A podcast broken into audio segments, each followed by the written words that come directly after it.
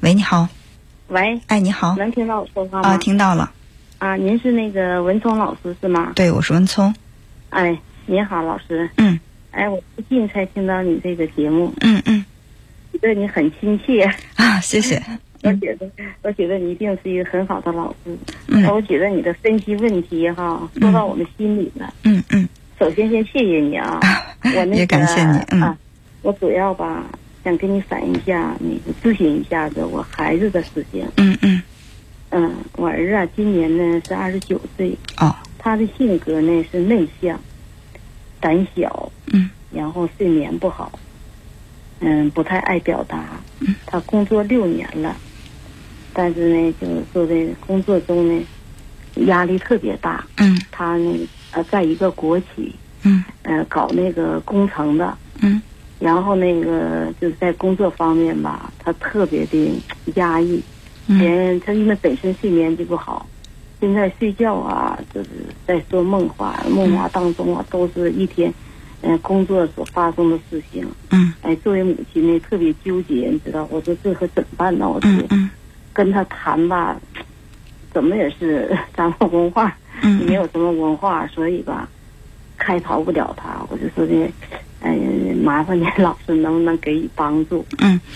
呃，嗯孩子今年多大了？二十九岁，二十哦，对，二十九岁。呃，嗯，就是他从小你们都是在一起生活的吗？就是他在他童年时期有没有在别人家寄养过这样的经历？嗯，我这个儿啊是怎么呢？嗯我是孩子在十一岁的时候，嗯我们这个父母离异了，哦，分了。离婚以后啊，这个孩子啊就当时呢，因为我家两个孩子，还有一个女儿，嗯也也是个姐姐。嗯、然后呢，就是跟他那个奶奶和他的爸爸在一起，嗯嗯是那个，嗯、在一起待了有三年，三年以后吧，他们就回另一个城市了，嗯因嗯，为他爸爸和另外一个女人结婚，哦，就把他给带走了。带走以后吧，然后又待了可能两年，在那个那个异地吧，他就是上学呀、本身他就胆小，嗯然后可能有同学欺负他，他也不敢说，哦不敢说后来那个，嗯，我听他们说这说这，你家孩子在那儿，就是好像不太开心，他嗯嗯因为他爸。在外地工作，嗯跟那个继母在一起吧，可能他不敢说什么事情，就是因为说他啥就害怕。后来我知道以后，嗯我就受不了了，我就赶快就把他给接回来了。哦接回来以后，我就一直站在我身边，嗯就在我身边。身边，但是呢，我就感觉了，但是他生下来的时候吧，那些儿我们没离异前，他这个孩子就胆小，嗯，就是特别内向啊。你们没有离异的时候，有当着孩子的面儿经常吵架吗？嗯，那时候他还小，我感觉对他影响不大，因为他那时候老在他奶家。啊、不管孩子有多大，甚至孩子在，就是在你孕期的时候，父母的这个情绪会直接的能够让孩子产生感应影响。所以说，好多好多人会问说，我这个孩子才三岁，我当着孩子的面吵架，会不会对孩子造成影响？一定会。就是我们不能说哦我们以为不会。你看，就是一个、哦一个女人如果在怀孕的时候，她情绪特别愉悦，那么这个孩子在出生之后性格就会更好。如果说这个孩子在怀怀着这个孩子的时候，妈妈比较紧张，或者跟爸爸之间这个经常有矛盾，情绪上不好，孩子的性格是会受影响的。哦，嗯嗯这样啊，对哦，那那有，嗯那确实是有，是，嗯嗯然后那个，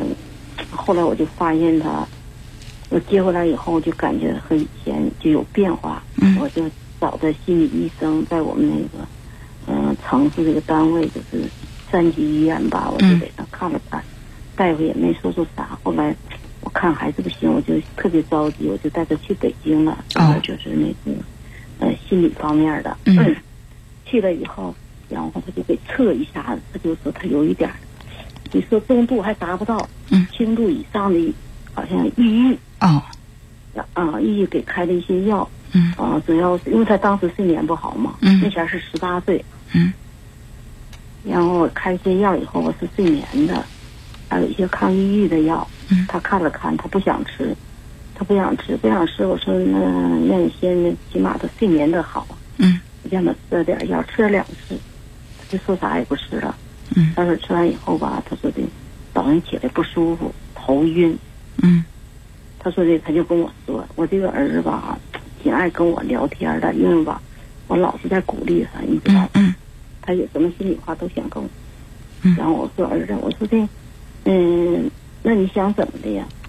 后来他说的妈，我要是不想事儿的话，我就能睡着。我说那你为什么会想事呢？到底是什么原因呢？然后他说的我也不知道，我也想改，我改不了。嗯嗯，改不了。后来，嗯、这不是大学毕业以后，嗯，就是我们呢，就是因为他考入国企了，嗯嗯、考入国企以后吧，他那个就自信那个心马上就起来了，就比以前好多了。嗯哎，我就特别开心，然后就带他出去玩儿啊，嗯然后那个到这儿到那儿的，然后他原来吧，他走路，啊他就是好像特别怕人，一越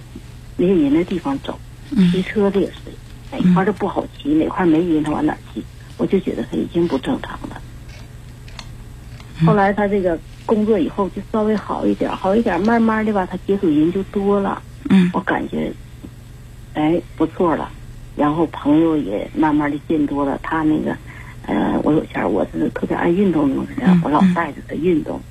哎，他也挺像我的，打球啊，跑步啊，嗯反正一些运动我都带着他，他也爱去，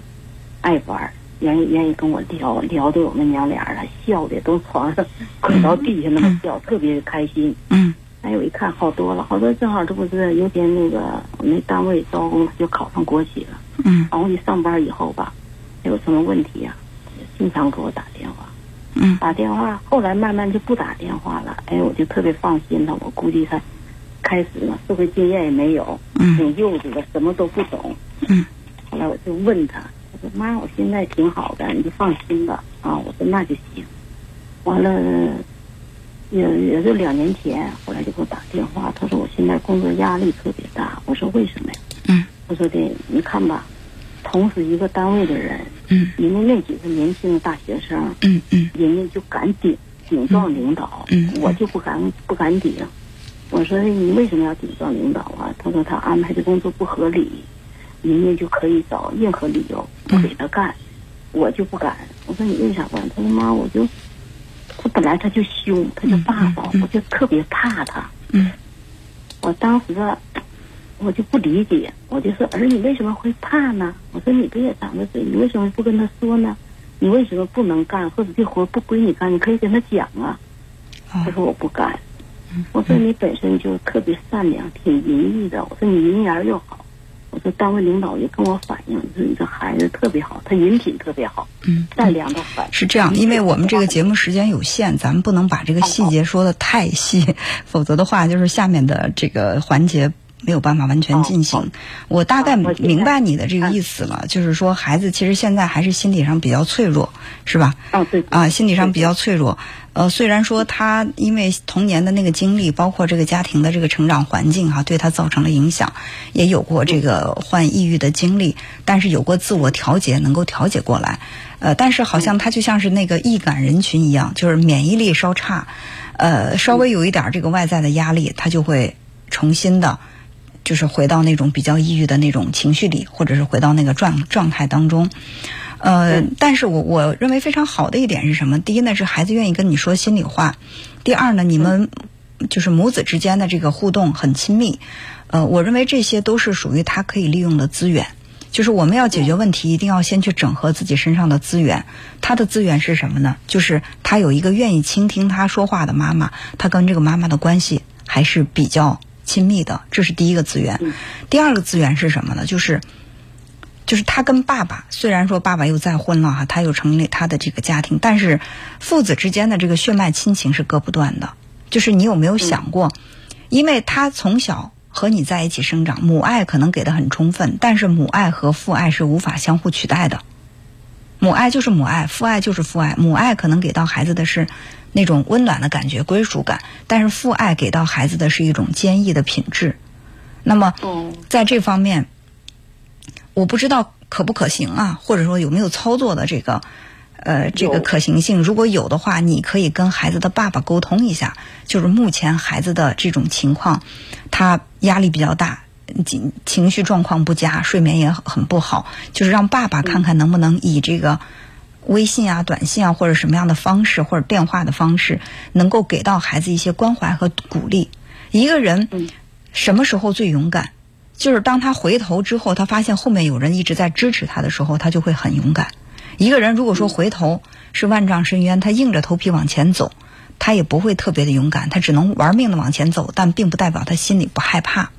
是吧？所以说回过头之后，你可以支持你的你的孩子，那么他爸爸能不能在这个时候，在孩子脆弱困顿的时候，给到孩子一些支持和帮助呢？这个我觉得也是他可以整合到的一个资源。那第三点的建议是什么？就是说，还是要去了解一下孩子他目前的这个心理健康状态到底是什么。因为我就是听通过你属于是第三方的转述，我没有办法去判断这个孩子他到底是什么程度。因为有一些是我们自己的调节可以去改善的，但是如果说我们确实通过自我的这个调节不好改善，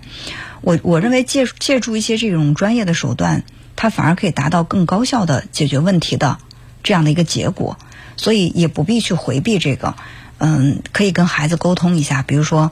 嗯，去到这个医院去做一下，因为很多的这个量表，呃，还是在专业的医生的指导下去做，这个比较准确。而且之前你要告你要告诉孩子。无论这个结果做出来的是轻度抑郁、中度抑郁还是重度抑郁，或者说它只是一个抑郁情绪，都不要让孩子害怕，因为这种情况不能说非常普遍，但是也比较常见。第二呢，就是说这个情绪状态它是处在波动的状态，这个时候我心情不佳，我做这个量表可能分数就会高，就会比较严重。但是转脸之间，哎，我觉得一个老朋友联系我了，我在心里面。我觉得挺开心的，还有人关心我。我心情一好，我再做这个量表，可能这个分数就会降低，这个之间的差异就会很大。所以我们做这个量表或者医生做这个诊断，只是了解一下你的大概的状况。呃，如果是好的话，呃、就是这个程度比较轻，我们就放松了。如果说这个情就情况看似有一点严重的话，也要告诉孩子没关系，把他的问题先一般化。你知道吧？你比如说，你来看病了，大夫说：“哟，你这情况很严重啊！”你可能立刻心一沉，对吧？如果大夫说：“啊，你这个情况我见的也比较多”，你可能会觉得：“哦，它是一个常见病，没什么问题。”所以我们要学会去先放松孩子的情绪，嗯啊，放松孩子的情绪，然后向爸爸求助，或者他周围比较要好的朋友，或者怎么样去。去多整合那些能够给他帮助的资源。第三呢，就是说那个找这个专业的人士给他一些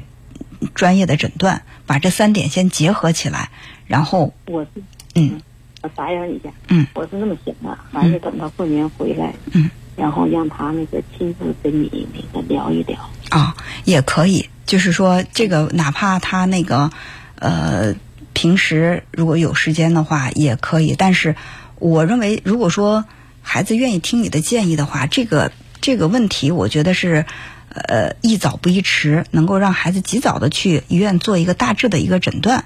呃，我认为会更好。嗯，因为可能现在问题不是很严重，但是拖的时间太久了，它有可能会加重。所以说，你就跟孩子讲，让他到不要去害怕，到医院去，你就告诉他严重了也没问题。那要如果如果是比较轻，那就更好。